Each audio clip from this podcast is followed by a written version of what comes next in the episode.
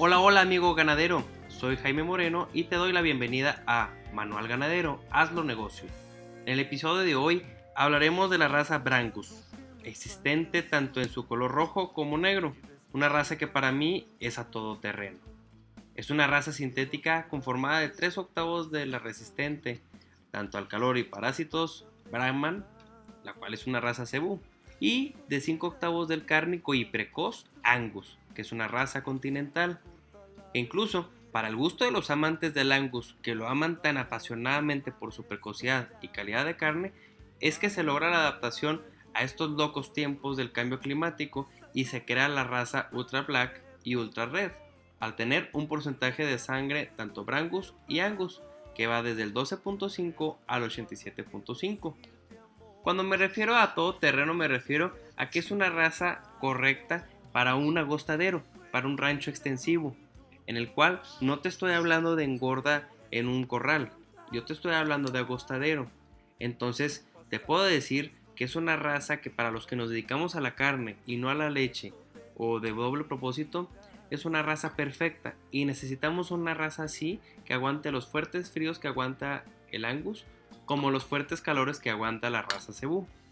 La raza Brangus fue creada en el municipio de United, Louisiana, en 1932, en la estación experimental de la USDA, United States Department of Agriculture, dependencia federal de agricultura de los Estados Unidos, y su primer registro fue dado de alta en 1935, siendo su primera aplicación fuera de Estados Unidos en Argentina, dado que ya se tenían muchos problemas con las altas temperaturas de la raza Shorthorn y Hereford.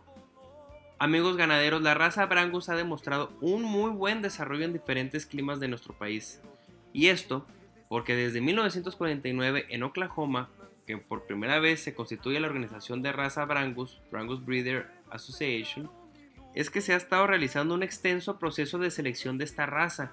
Y para la fecha existen más de 70 años de selección, tanto en ese país americano, que son los Estados Unidos, como en todos los países de Latinoamérica en especial países como Paraguay, Argentina y México.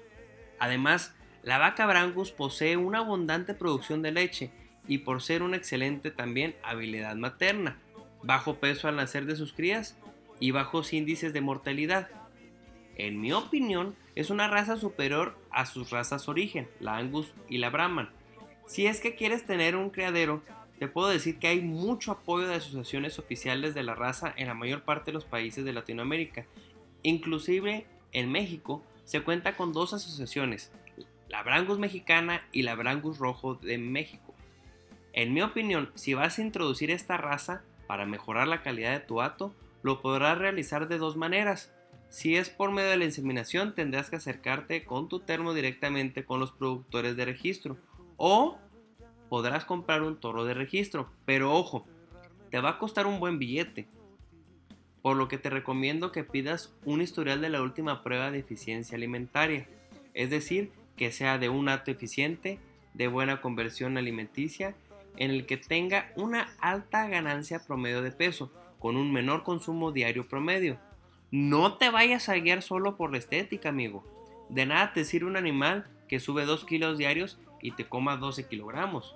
Cuando un animal que sube a lo mejor 1.8 kilogramos o también esos 2 kilogramos puedo comer la mitad, es decir, de 5 a 6 kilogramos de alimento. Imagínate si escoges correctamente lo que vas a replicar no solo con tus becerros de venta, sino también en los futuros vientres al tener un menor sobrepastoreo con un mismo número de animales en tu hato. Piénsalo, necesitamos prepararnos para estos tiempos venideros. Bueno, esto es todo por hoy amigos. Recuerda que este es Manual Ganadero, el podcast para las personas que quieren hacer más rentable este hermoso negocio de la ganadería, nuestra pasión. La canción que escuchas a continuación es el nuevo sencillo de Caballo Dorado llamado Corriendo al teléfono. Un saludo a Eduardo Gameros y a sus compañeros de Caballo Dorado.